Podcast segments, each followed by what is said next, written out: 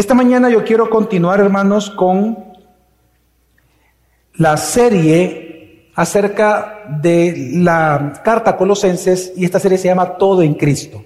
Para eso yo le pido que me acompañe a Colosenses capítulo 2 y vamos a continuar del versículo de donde nos quedamos la semana pasada y vamos a leer del versículo 10 al versículo 15.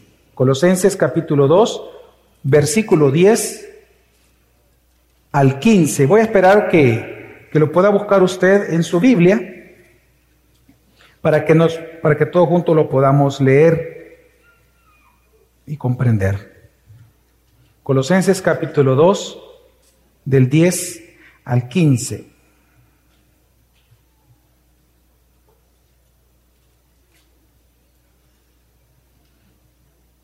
Bueno, dice así la palabra del Señor. Ustedes han sido hechos completos en Él, que es la cabeza sobre todo poder y autoridad. También en Él ustedes fueron circuncidados con una circuncisión no hecha por manos, al quitar el cuerpo de la carne mediante la circuncisión de Cristo, habiendo sido sepultados con Él en el bautismo, en el cual también han resucitado con Él por la fe en la acción del poder de Dios, que lo resucitó de entre los muertos. Y cuando ustedes estaban muertos en sus delitos y en la incircuncisión de su carne, Dios les dio vida juntamente con Cristo, habiéndonos perdonado todos nuestros delitos, habiendo cancelado el documento de deuda que consistía en decretos contra nosotros y que nos era adverso, y lo ha quitado de en medio clavándolo en la cruz. Y habiendo despojado a los poderes y autoridades, hizo de ellos un espectáculo público, triunfando sobre ellos por medio de él. Hay una frase que es popular en el mundo, que me imagino que usted pudiera ya haberla escuchado, y es aquella que dice la joya de la corona. Es una frase que según el diccionario de la Real Academia Española significa o se refiere a aquello que es lo más importante dentro de un conjunto de cosas o dentro de un conjunto de personas. A lo más importante se le llama la joya de la corona. Ahora, ¿de dónde viene esta frase? Su origen tiene que ver con eh, las joyas de la corona británica, que se considera la colección de joyas no más grande, pero sí la más valiosa del mundo. Esa se encuentra custodiada en la Torre de Londres. Son las joyas que ocupa eh, pues las, los monarcas de la, de la corona británica. Esta, estas joyas, este conjunto de joyas, pues está compuesto de muchas, ¿no? De diferentes tipos. Se encuentran tiaras, se encuentran coronas, se encuentran collares, se encuentran eh, pendientes, se encuentran em, broches, muchas cosas. Pero precisamente dentro de este conjunto de joyas muy caras, la joya de la corona, así le llaman ellos, es un set de un collar con una corona, en donde la corona es lo que tiene menos valor. Vale alrededor de entre 50, entre 50 a 60 millones de dólares la corona, pero lo más caro es el collar, un collar que le pertenece a la actual reina Isabel II, que se encuentra en, ahí en esta isla, y solo el collar cuesta 90 millones de dólares. Cuando se habla de la joya de la corona, por lo tanto, de lo que se está hablando, hermanos, con esta frase, es de las piezas más valiosas dentro de un gran tesoro. Les comento esto porque en estos textos que acabamos de leer, del versículo 10 al 15, hermanos, hermanas, Pablo está presentando la joya de la corona de nuestra plenitud en Cristo. Él está presentando tres bendiciones o aquellas bendiciones que son las más valiosas dentro del gran tesoro que nosotros ya tenemos en Cristo Jesús. Porque dice la Escritura que nosotros hemos sido enriquecidos en Cristo, nosotros somos ricos en Cristo y hemos recibido un tesoro invaluable de muchas promesas, de muchas bendiciones. Pero la joya de la corona de estas bendiciones es lo que usted está leyendo del versículo 10 al versículo 15. Está hablando de aquello que es más valioso, más importante del gran tesoro que hemos recibido en Cristo Jesús. Ahora, si usted me acompaña yo le pido por favor ahí en su Biblia que me acompañe al versículo 2, quiero que veamos algunas cosas. Vamos a entender un poco el contexto de por qué Pablo está presentando la joya de la corona de la plenitud cristiana. En el versículo 2, si usted recuerda, usted puede verlo ahí, Pablo desea que todos alcancen, es decir, que todos usen las riquezas que ya tienes en Cristo. ¿Verdad? Todos ya somos ricos en Cristo, pero esto es así, ya que, como dice el versículo 3, en Él a ti se te ha dado y a mí, a todos los cristianos, un tesoro. Este tesoro consiste en un conjunto de bendiciones que nos ayudan a nosotros los cristianos a vivir el cristianismo plenamente, a tener la vida plena, a poder alcanzar esta vida plena en Cristo. Así que es un conjunto de bendiciones. Por lo tanto, ahora Pablo, en, este contexto, versículos 2 y 3, él, él da esta, esta orden de usar este tesoro dados en Cristo y la razón de la exhortación es porque recordemos de que algunos estaban dudando de la suficiencia de Cristo en ellos. En la iglesia de Colosenses lo que estaba ocurriendo es que algunos estaban dudando de la suficiencia de Cristo y por dudar de esa suficiencia estaban viviendo como pobres aunque eran ricos. Es decir, siendo ricos, estaban viviendo de una manera miserable porque en lugar de ocupar las riquezas que ya se nos dieron en Cristo, las bendiciones, ellos las estaban buscando como que si no las tuvieran. Y esa es la definición de un miserable. Un miserable es aquel que vive en miseria, que no tiene nada. Y lo que estaba pasando en Colosenses es que ellos, teniéndolo todo, pero por no entender la doctrina de Cristo, por no entender la suficiencia de Cristo y las bendiciones que nos acompañan, estaban viviendo como que si no tuvieran nada. Y buscando en el mundo lo que en Cristo se les había otorgado. Así que ellos, eh, me refiero en la iglesia de Colosenses, algunos por escuchar falsas enseñanzas creían, hermanos, que su salvación era incompleta, que aún necesitaban mejorarse a sí mismos para salvarse, que aún necesitaban eh, buscar limpiar sus pecados por medio de ritos. Algunos pensaban que tenían que seguir quitando su propia culpa por medio del negarse a sí mismos. Otros pensaban que tenían que controlar por su propio esfuerzo el pecado y sus vicios que ellos tenían en aquel momento, cada uno, y que ellos tenían que vencer los poderes malignos por medio de filosofías nuevas. Ellos creían, hermanos, que deben de ser todo eso, que debían de salvarse por sí mismos, mejorarse, buscar limpiarse sus pecados, luchar con sus propios vicios ellos solos. Pero Pablo les dice, hermanos, eso no es así. Eso no es así. Por eso es que en el versículo 10 Pablo afirma que en Cristo todos estamos completos. Es decir, la palabra completo significa que todos estamos ya llenos de bendiciones, por lo cual tú no tienes que buscar fuera lo que ya tienes en Cristo. Y porque estamos completos, entonces para demostrar nuestra plenitud en Cristo, el apóstol Pablo del versículo 11 al 15, Él va a presentar las joyas de la corona de este tesoro de bendiciones que se nos ha dado. Y Él va a presentar no un set de dos joyas como en la corona británica, sino que Él presenta un set de tres joyas, que es las joyas de la corona. En primer lugar, Él va a presentar la joya de tu salvación como la principal bendición que tú tienes. En segundo lugar, la joya del perdón por tus pecados, sin la cual no existiría la salvación. Y en tercer lugar, la joya de tu victoria sobre los poderes y autoridades que tú ya gozas sobre este mundo. Así que a través, hermanos, de este sermón, yo tengo un objetivo muy, muy, muy presente que es similar al del autor en su contexto. Y yo quiero convencerte, hermanos, de que en Cristo Jesús tú ya estás lleno de plena salvación, de pleno perdón y de plena victoria.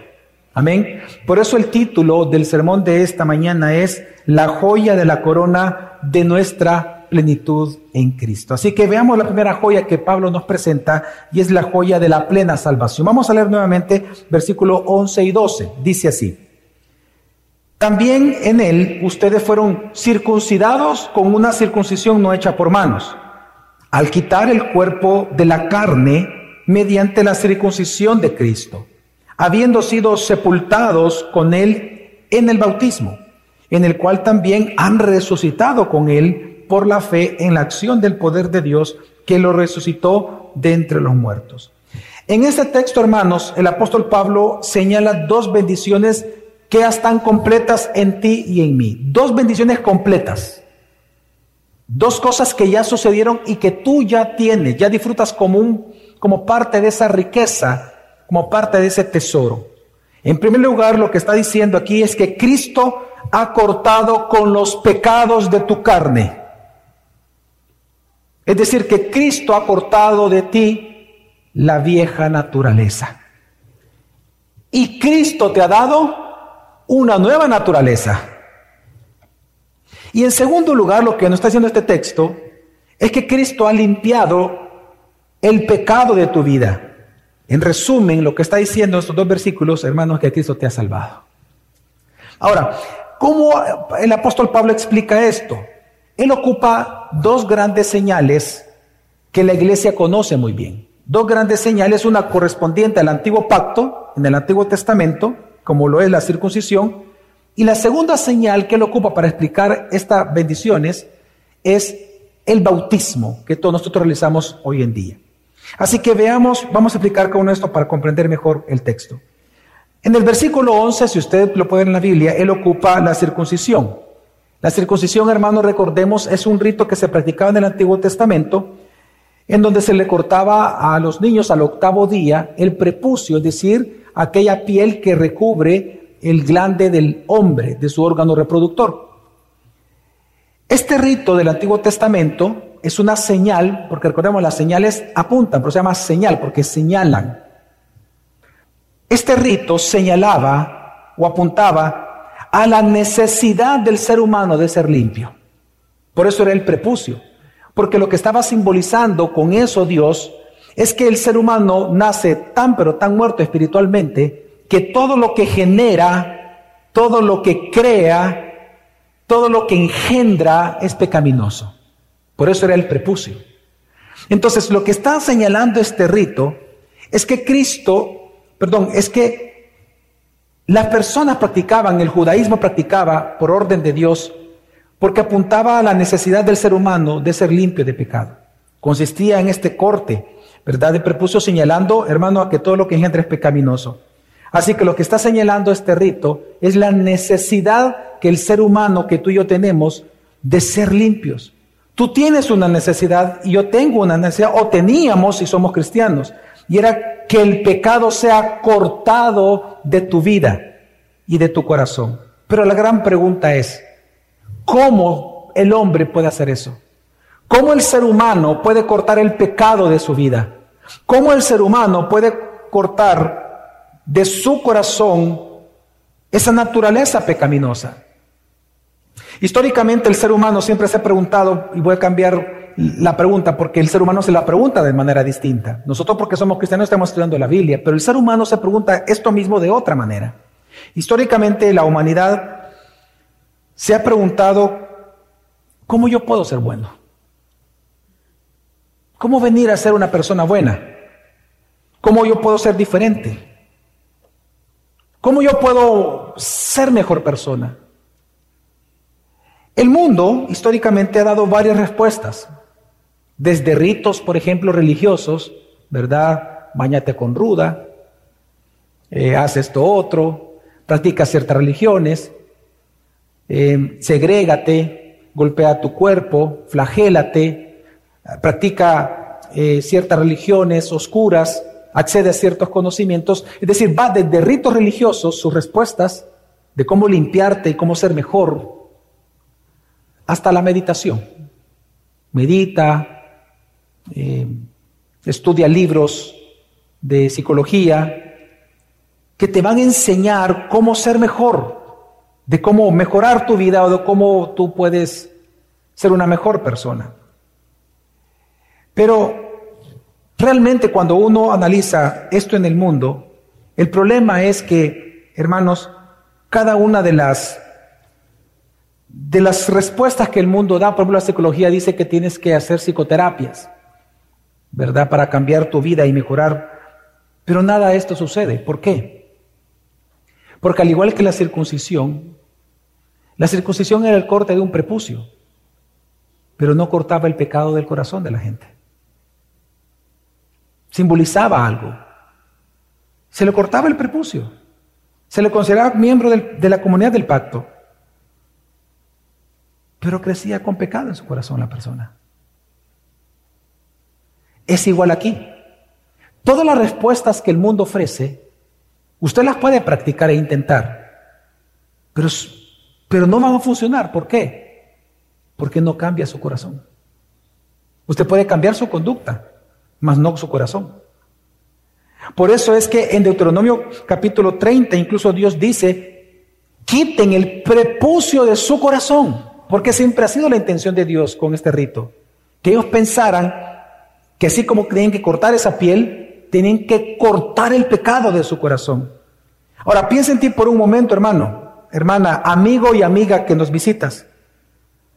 ¿Qué es lo que tú has intentado para ser una mejor persona? ¿Qué es lo que tú has intentado para pecar menos cada día? ¿Qué es lo que tú has intentado para desear más a Dios? Piensa por un momento, hermano. ¿Qué es lo que tú has hecho? ¿O qué es lo que tú intentas en la semana para ser mejor persona? Ahora te voy a hacer una otra pregunta. ¿Qué tal te ha ido? Cuéntame, ¿qué tal te ha ido? Obviamente no ha funcionado. ¿Por qué? Porque lo que está enseñando la Biblia, hermanos, es que la respuesta de Dios a esta pregunta es que tú necesitas la salvación de Cristo Jesús. El versículo 11, lo que se está enseñando en el versículo 11 se debe de leer cuando ustedes llegaron a Cristo, fueron circuncidados. Es decir, Cristo mismo les quitó su naturaleza pecaminosa. Lo que está enseñando el texto es que cuando Cristo murió, hermanos, Cristo mismo él quitó de nosotros la naturaleza pecaminosa. Hermanos, tú naciste siendo pecador, tú naciste muerto espiritualmente y esa es la razón por la cual tú no puedes dejar de pecar porque es tu naturaleza pecar. Era tu naturaleza y por eso el ser humano lucha con eso y por más que intente no puede porque es como que tú le estás pidiendo a un pájaro que no vuele. O que, o, que, o que un, o, o pedirle a un pescado que coma, que coma no sé, carne de res. Va en contra de su naturaleza. El ser humano peca porque es pecador. Y desde que el ser humano nace, tú naciste siendo pecador, teniendo una naturaleza pecaminosa. Pero la buena noticia que nos da el Evangelio y que nos da este texto, hermanos, es que cuando Jesús te salva, Él te da una nueva naturaleza. Y con ella, por ser nueva naturaleza, te da una nueva mente, te da un nuevo corazón y te da una nueva voluntad. Por lo cual ahora en ti ya hay un deseo de amar a Dios, de conocer a Dios, de servir a Dios y de a tu prójimo como a ti mismo. Es con esta nueva naturaleza que las inclinaciones de nuestra alma, que antes era hacia lo malo, hacia la rebeldía, ahora es hacia lo que es justo y lo que Dios desea. Hermano, lo que nos está enseñando el texto bíblico es que solo en Cristo tu vida cambia, porque la nueva inclinación de tu alma ahora es hacer lo bueno, lo que es justo y ya no rebelarte contra Dios. Por eso en el versículo 11, si usted me acompaña ahí mismo, dice que Cristo te libera de tus malos deseos a través de una operación espiritual de tu corazón. Es lo que está diciendo cuando habla de la circuncisión. Ahora, la segunda señal que ocupa el apóstol Pablo para, para, para demostrar este mismo punto es la señal del bautismo. Versículo 12, el rito del bautismo. Hermanos, el bautismo, así como la circuncisión era la señal del antiguo pacto, el bautismo aquí ahora es la señal del nuevo pacto en Cristo Jesús. El bautismo, el que tú participaste, ¿cuántos ya se bautizaron? Levante la mano. Todos los cristianos tienen que bautizarse. ¿Y por qué?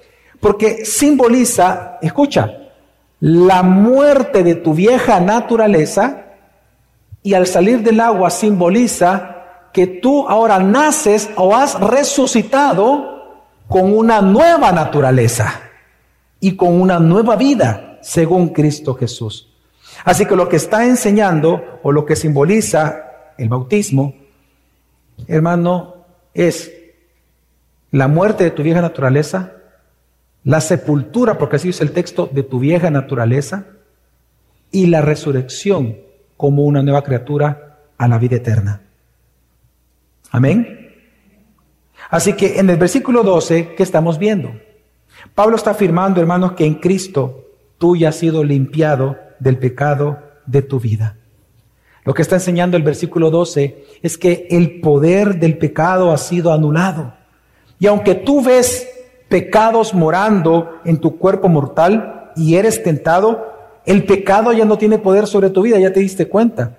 Nadie está obligado a pecar. El pecado ya no tiene un poder sobre tu vida, no te obliga a pecar, porque ahora tú tienes una nueva naturaleza. Los cristianos pecan a disgusto. Tú te puedes gozar en ciertos minutos por el pecado, pero luego tú sabes en tu corazón que has pecado delante del Señor. Y vas y lo confiesas. Eso no era así antes de Cristo. Al contrario, el pecado te dominaba y todo lo que hacías era pecaminoso. Porque aún las buenas acciones de los hombres sin Cristo las hacen en su propio beneficio. Es egoísmo. Por eso la Escritura dice que toda buena obra de los hombres son como trapos de inmundicia. Todas las buenas obras de los hombres sin Cristo, todas, Dios los ve como algo hediondo, como trapos de inmundicia. Trapos de inmundicia era el trapo de menstruación que las mujeres se ponían antes que existieran las toallas sanitarias. Así ve Dios la buena obra de todos los hombres en el mundo que hacen obras buenas socialmente, pero que no son cristianos. Porque tiene que ver con la motivación del corazón. No lo hacen para Dios, pero no así el cristiano. Ahora tú quieres vivir para Dios. Tú quieres glorificar a Dios. Y por lo tanto, en este deseo de glorificación, tú sabes que no siempre es perfecto. Pecaste ayer probablemente, pero reconociste tu pecado y sigues adelante. ¿Por qué? Porque ya no tienes una vieja naturaleza. Te ha sido quitada, ha sido circuncidado. Fue, tu vieja naturaleza fue muerta y no solo muerta, fue sepultada, dice aquí el texto. Y surgiste como una nueva criatura ahora en Cristo Jesús. Amén. Hermanos, la buena nueva en este texto es que tu viejo yo fue crucificado con Cristo. Tu cuerpo de pecado ahora es inoperante, no te puede dominar. Tienes un cuerpo de pecado, que es lo que nos falta que se nos redima, este cuerpo. Pero es inoperante, ya no tiene control sobre tu vida. Ahora es tu nueva naturaleza la que controla todo tu cuerpo. Ahora, esto es parte de la buena nueva, hermanos. Entonces, que en Cristo Jesús se te ha dado una vida plena, en Cristo Jesús se te ha dado plena salvación, siendo ahora tú plenamente libre para vivir al máximo.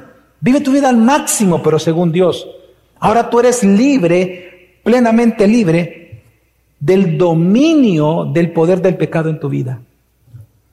Así que en otras palabras, hermanos, porque estás en Cristo Jesús, porque has sido salvado, en Cristo pasaste de ser plenamente rebelde a plenamente siervo de Dios.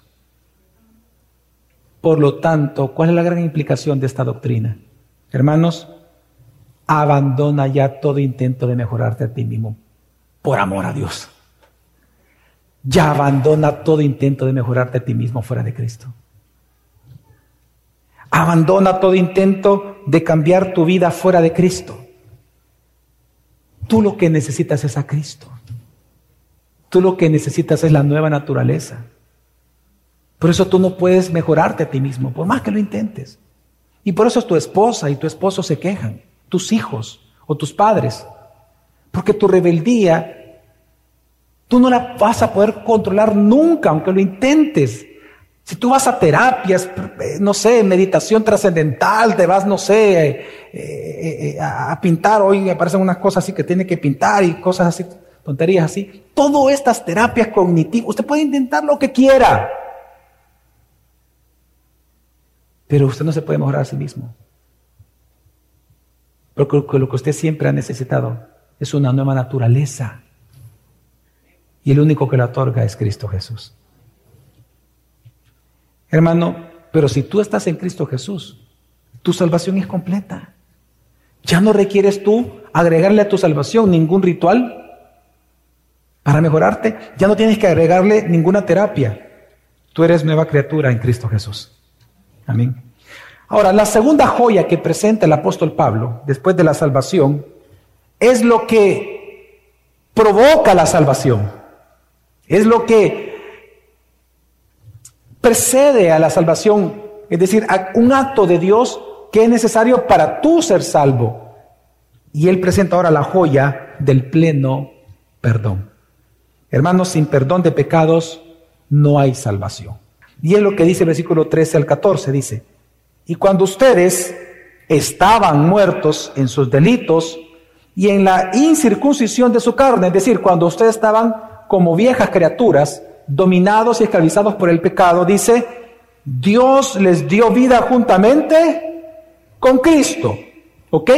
Eso es lo que acabamos de hablar. Él está haciendo un resumen, un recuento del versículo anterior. Ahora dice, ¿por qué sucedió eso? Y sigue diciendo, habiéndonos, ya en tiempo pasado, habiéndonos perdonado todos los delitos, habiendo cancelado el documento de deuda que consistía en decretos contra nosotros y que nos era adverso y lo ha quitado de en medio, clavándolo en la cruz.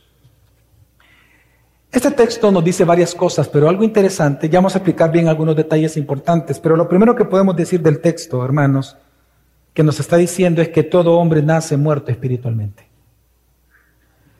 Y así como un muerto, piensa en un muerto, así como un muerto, un cuerpo sin vida, no puede responder a ningún estímulo, pinche usted un muerto, va a decir, ay. No, si dice ay porque no está muerto. Pues si usted golpea y toca un cuerpo muerto, el cuerpo no reacciona. Usted le puede hablar, hola, y no decir, ¿cómo estás? Así como un cuerpo muerto, hermanos, no puede responder a ningún estímulo, ningún pecador puede buscar a Dios por sí solo, porque está muerto espiritualmente. No puede responder a ningún estímulo por sí solo. No puede responder a Dios por sí solo, porque está dominado por el mundo, por sus deseos y por Satanás. Pero lo segundo que nos dice el texto es que por nacer pecadores, todos están destituidos de la gloria de Dios. Es decir, no hay quien pueda buscar y glorificar a Dios en su estado de muerte espiritual. Pero también este texto nos da una buena nueva, que la buena nueva es que Dios da vida solamente en Jesucristo. Amén. Y que esta nueva vida que da en Jesucristo lo hace perdonando nuestros pecados. Ahora, ¿cómo Dios perdona tus pecados? El texto lo explica, es un texto hermoso. Porque no hay doctrina más hermosa para el cristiano que Dios nos ha perdonado. ¿Cómo Dios te perdonó a ti y a mí? Pues aquí dice, anulando el acta. Esta palabra acta en griego lo significa anulando la lista de cargos y la lista de culpa que había contra nosotros. Hermanos, resulta que Jesucristo en la cruz la eliminó. La clavó en la cruz. La lista que te era contraria, la lista que decía Javier Domínguez, el día tal pecó esto y por lo tanto él es culpable, él es reo de muerte eterna. En la cruz lo que hizo Dios, dice la escritura, que ese acta la anuló y la clavó en la cruz, la eliminó. Y por lo tanto ahora el juez, que es el mismo Cristo, dice Javier Domínguez, es perdonado. Fíjese que en el punto anterior, en la primera joya, la, plena salvación, Pablo nos aseguró que fuimos librados de la esclavitud del pecado y de la muerte. Pero aquí ahora, en este texto, Pablo lo que nos está explicando, nos asegura, es que fuimos liberados de toda nuestra culpa por nuestros pecados. Allá fueron, fuimos libres de la esclavitud del pecado. Aquí está hablando que somos libres en Cristo de la culpa de nuestros pecados. Hermanos, Pablo, ¿dónde vemos la culpa acá? Está en el texto. ¿Dónde? Lo que pasa es que Pablo, hermano, está comparando tu culpa con un código escrito. Cuando él dice el documento de deuda, él está comparando tu culpa por todos los pecados que tú has cometido, porque eres culpable de cometerlos, Él compara tu culpa como un código escrito en un pergamino. En el tiempos antiguos, eh, todas las deudas se registraban de una persona en, en pergaminos con una tinta que tenía menos minerales que las que tienen ahora y por lo tanto era una tinta que quedaba solamente en la superficie del texto. Por eso es que muchos de los manuscritos antiguos están borrados porque la tinta no, no, no perdura tanto tiempo. Entonces, Pablo está comparando tu culpa con un código escrito en un pergamino. Hoy sería, hermanos, para entender este documento de deuda, es como un pagaré. Todos entendemos lo que es un pagaré, ¿verdad? Un pagaré es un documento legal contable en donde cuando usted lo firma, usted se compromete a hacer algo y si no tiene que pagar eso. Entonces, es un resguardo para una persona. Entonces, lo que está enseñando aquí Pablo es que su culpa es como un pagaré, el cual tú firmaste prometiendo que cada día tú obedecerías a Dios perfectamente. Ese es el pagaré que tú firmaste. Pero es imposible para un pecador. Por lo tanto, como tú no pudiste por tus pecados, la deuda comenzó a ser acumulada. Y esta lista de pagarés firmados por ti por cada vez que pecaste, no lo voy a hacer, no lo voy a hacer, fue creciendo tanto que es imposible para pagarla para ti y para mí. Y por lo tanto la ley, que sería como la ley contable, la ley de Moisés, exigía tu muerte, porque para ley tú eras un maldito pecador. Pero ¿saben cuál es la buena nueva, hermanos? Que está diciendo aquí la Biblia. La buena nueva es que Cristo canceló tu documento de deuda. Cristo canceló el documento de deuda. Literalmente la palabra que aparece aquí, cancelar, es borró. Cristo vino y con su sangre, como que fuera un borrador, borró completamente toda tu deuda. Hermano, eso significa que ya no hay evidencia de ninguna culpa que tú tengas delante de tu Señor. Cristo borró esa lista de la culpa de cada pecado en la cruz del Calvario. Por eso cuando Jesús murió en tu lugar, la culpa de nuestro pecado, ahora, ¿cómo sucedió eso? La culpa de tu pecado recayó sobre él. Y por eso dice la Escritura que Él fue hecho maldición por nosotros en la cruz. Él murió como un maldito en la cruz, sin nunca Él mismo haber pecado, sino que Él cargando con tu pecado y mi pecado y con tu culpa y mi culpa, Él se hace maldito por nosotros y toda la maldición de la ley, lo que la ley exigía por todos esos pecados que era tu muerte y mi muerte, recae sobre el Hijo. Y Él es el que muere en nuestro lugar en la cruz del Calvario. Pero en ese momento, con su sangre, Él pagó tu deuda una vez y para siempre. Y comprende entonces esta gracia. Si un juez, ¿cómo le podemos llamar a un juez, hermanos, que libera a alguien que es culpable de un delito? Pero lo libera el juez. ¿Cómo le llamamos a ese juez? Corrupto, injusto, porque él se burla de la ley. Pues quiero que entienda que Dios no perdona injustamente. ¿Sabes por qué Dios te perdonó a ti y a mí? Porque Él cumplió la justicia de la ley. La muerte no recayó sobre ti, pero sí recayó sobre el Hijo. Por lo tanto, ahora el juez justo, que es Jesucristo, al verte a ti, ya no te declara más culpable, sino que ahora, ahora dice, tú eres justo, tú eres perdonado, has sido justificado ya no eres culpable de tus delitos. Por eso es que si tú vienes, metafóricamente hablando, y tú le dices al Señor, Señor, perdóname otra vez por aquel pecado que hice hace tantos días atrás, es como que si usted dijera, ¿cuál pecado, hijo? Del día hace tres días que te acordás que yo te pedí perdón, para que me siento mal, otra vez que me lo recuerdo. ¿Cuál pecado, hijo? Quiero déjame ver, aquí en la lista. Resulta que mira, Está blanca. ¿Qué me estás diciendo, hijo? No hay ninguna deuda. Lo único que veo es la sangre de mi hijo. Y esa es la gracia de ese texto.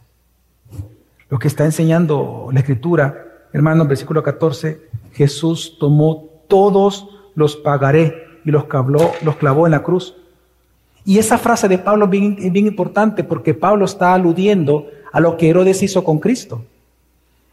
Encima del madero, sobre su cabeza, Pilatos puso una descripción del cargo que era contra Cristo y que decía rey de los judíos. Es decir, este está muriendo por ser el rey de los judíos. Pues ocupando esa figura, que era costumbre en aquel momento que se ponía en el madero, de qué se le acusaba al que estaba muriendo o por qué estaba muriendo de esa manera tan fea y tan vergonzosa, pues lo que está diciendo el versículo 14, que Jesús tomó esos pagarés y los clavó en la cruz.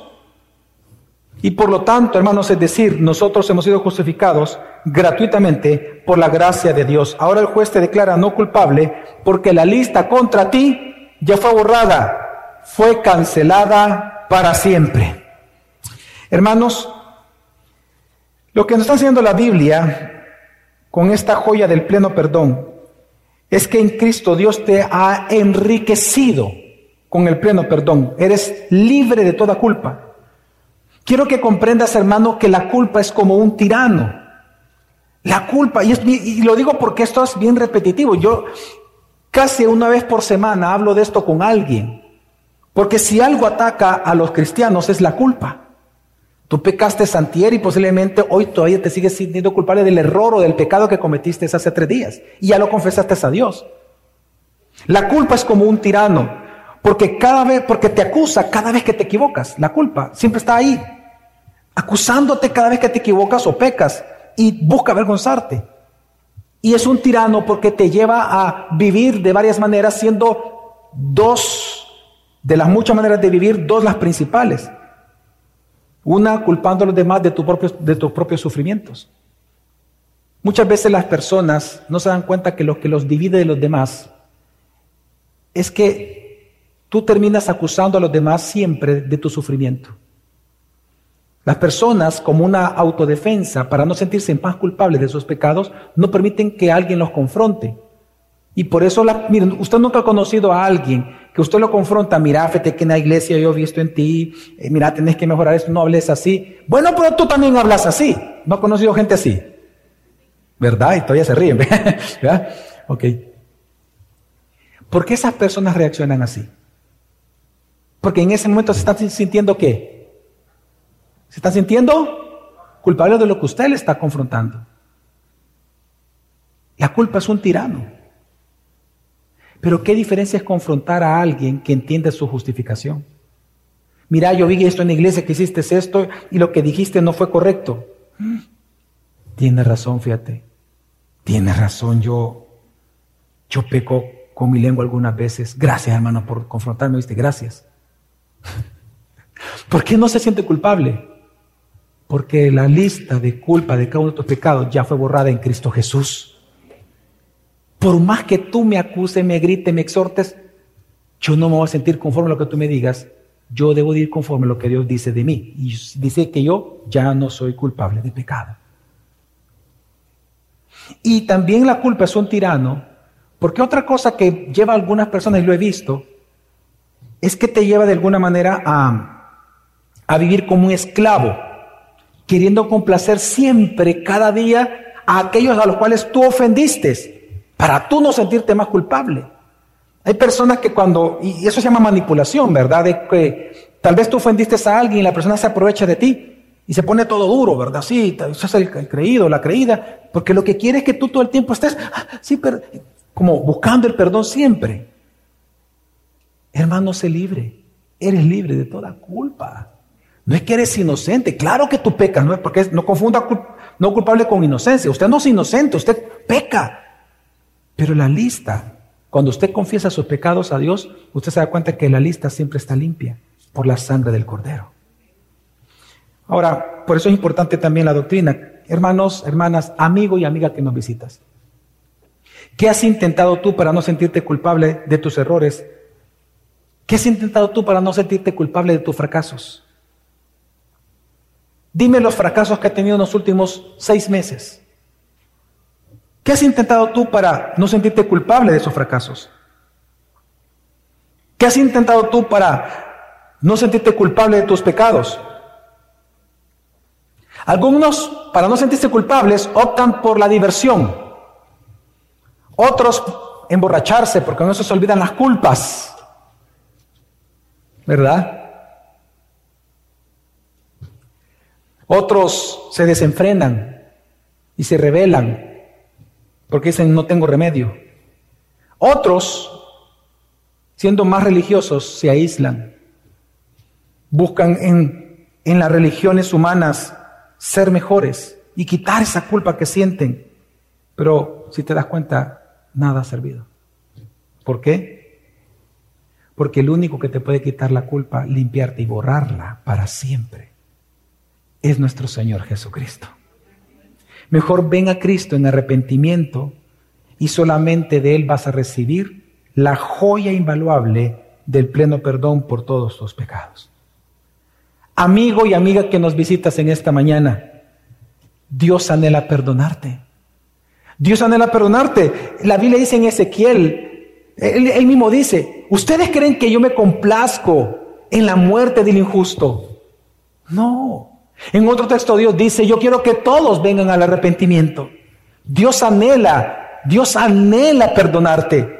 ¿Qué vas a hacer tú esta mañana, amigo y amiga? ¿Vas a seguir rechazando el perdón de Dios obrado a Jesucristo en la cruz?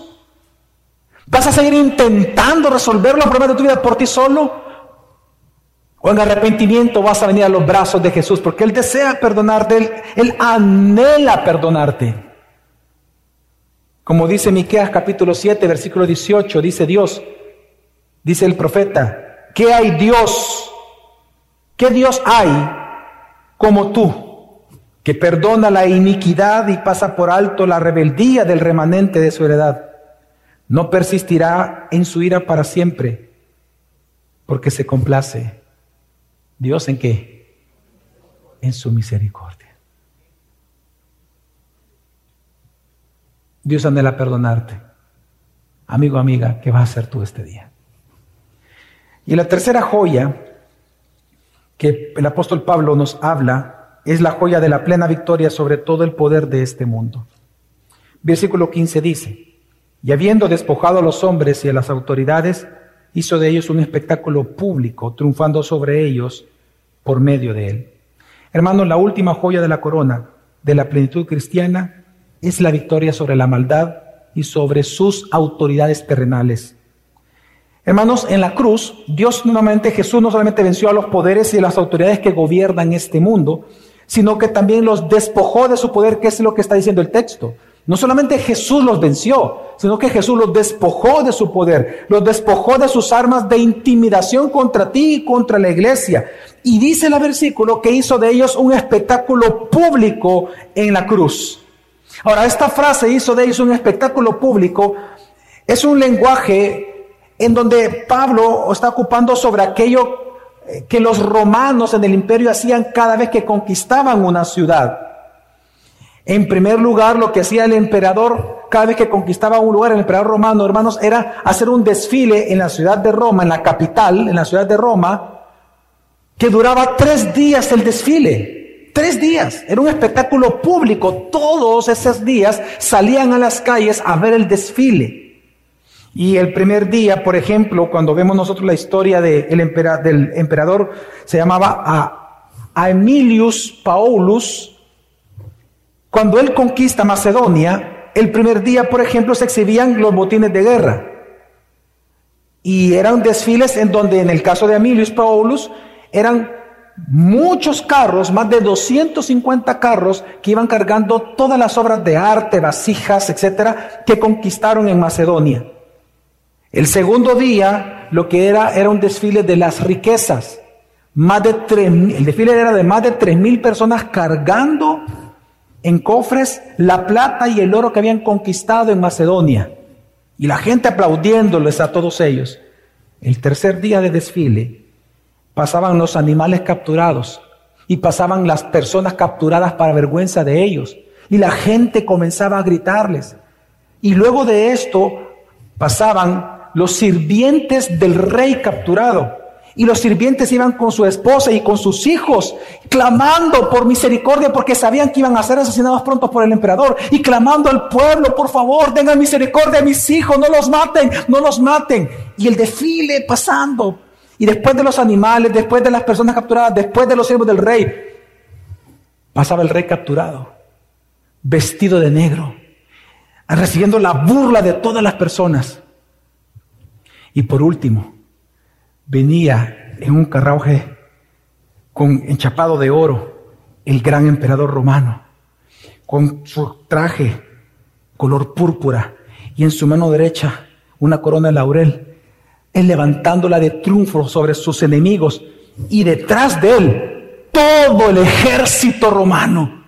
Y en ese tercer día, al pasar ellos, el pueblo se levantaba y comenzaron a gritar las victorias de su emperador, aclamando y alabando su nombre por la victoria que ha tenido en ese momento. Pues hermanos, en la muerte, en la sepultura y en la resurrección de Jesucristo, Dios logró una gran victoria sobre Satanás y los poderes y las autoridades que lo representan en este mundo. Y dice Pablo que él hizo ese desfile, él hizo ese espectáculo público de ellos, ¿de en dónde? En la cruz del Calvario. Jesús no solamente los venció, sino que los despojó a ellos de toda intimidación, de toda arma en contra tuya y en contra de, de mi familia y en contra de la iglesia.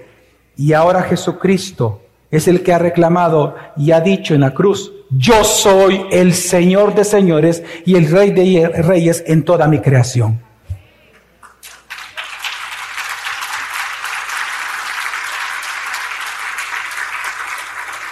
Estos poderes y autoridades son Satanás, son sus demonios, son los falsos dioses de este mundo, pero también Pablo se refiere a los gobernantes políticos.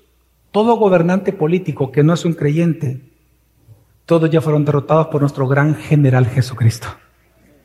Todos ellos ya fueron deshonrados en la cruz. Fueron exhibidos como mentirosos. ¿Por qué como mentirosos? Porque hay un solo Señor y hay un solo Dios sobre todos los pueblos de la tierra. Nuestro general Jesucristo. Y es el único Así que la buena nueva implícita en este texto es que ellos fueron despojados de todo poder de intimidación. Ya ningún poder de este mundo, ni Satanás, ni los demonios, ni los políticos no convertidos, o sea, ningún poder y autoridad sobre este mundo no convertido te pueden obligar a pecar. Ya no te pueden obligar a adorar falsos dioses. Ya no te pueden obligar a ir en contra de Dios, pues Satanás ha sido atado. Como dice el Apocalipsis, Satanás ya fue atado.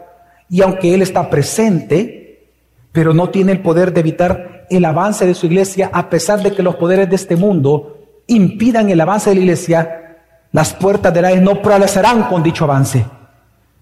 Hermanos, si no veamos el ejemplo de China, el ejemplo de Corea del Norte, Veamos cómo estos emperadores y estos tiranos están tratando de quitarle la Biblia, se las queman y entre más queman Biblias y entre más les impide congregarse, ¿sabe qué está ocurriendo? Más conversiones, más Biblias y más iglesias. Porque las puertas del Hades no prevalecerán con el avance de la iglesia, porque nuestro general Jesucristo avergonzó a esas autoridades terrenales, exhibiéndolas públicamente en la cruz como mentirosos, porque hay un solo Señor y Dios, que es Él, Jesucristo. Así que ya no pueden intimidarnos a nosotros. Ya no pueden intimidarnos. Por lo tanto, hermano, cuando tú sufras, cuando tú seas tentado o seas intimidado por los poderes de este mundo, hermano, no dudes. Evita dos cosas. No dudes ni del amor de Dios y no intente unírteles a ellos porque mejor estar unidos que separados. ¿Sabes por qué? Y no intente pensarlo con tus fuerzas, porque hermanos ya fueron despojados de su poder. Por eso dice el gran texto que todos conocemos, Romanos 8, 38 y 39, dice, porque estoy convencido de que ni la muerte, que era un poder, ni la vida, ni ángeles, que es lo que el texto se refiere también aquí, ángeles parte de los poderes, ni principados, ni lo presente, ni lo porvenir, ni los poderes, ni lo alto, ni lo profundo, ni ninguna cosa creada nos podrá separar del amor de Dios, que es en Cristo Jesús, Señor, Señor, Señor nuestro. Nuestro gran general ha vencido. Y nada nos puede separar de ese amor, nada. Así que no temas la amenaza de los poderosos, las, sus acusaciones, sus maquinaciones, porque ellos no pueden separarte del pleno amor de Dios y la plena victoria que ya tienes en Cristo Jesús. Amén. Hermanos, en Jesús ya está lleno de plena salvación, de pleno perdón y de plena victoria. Las joyas de la corona de la plenitud de Cristo son tuyas. Úsalas. Vamos a orar.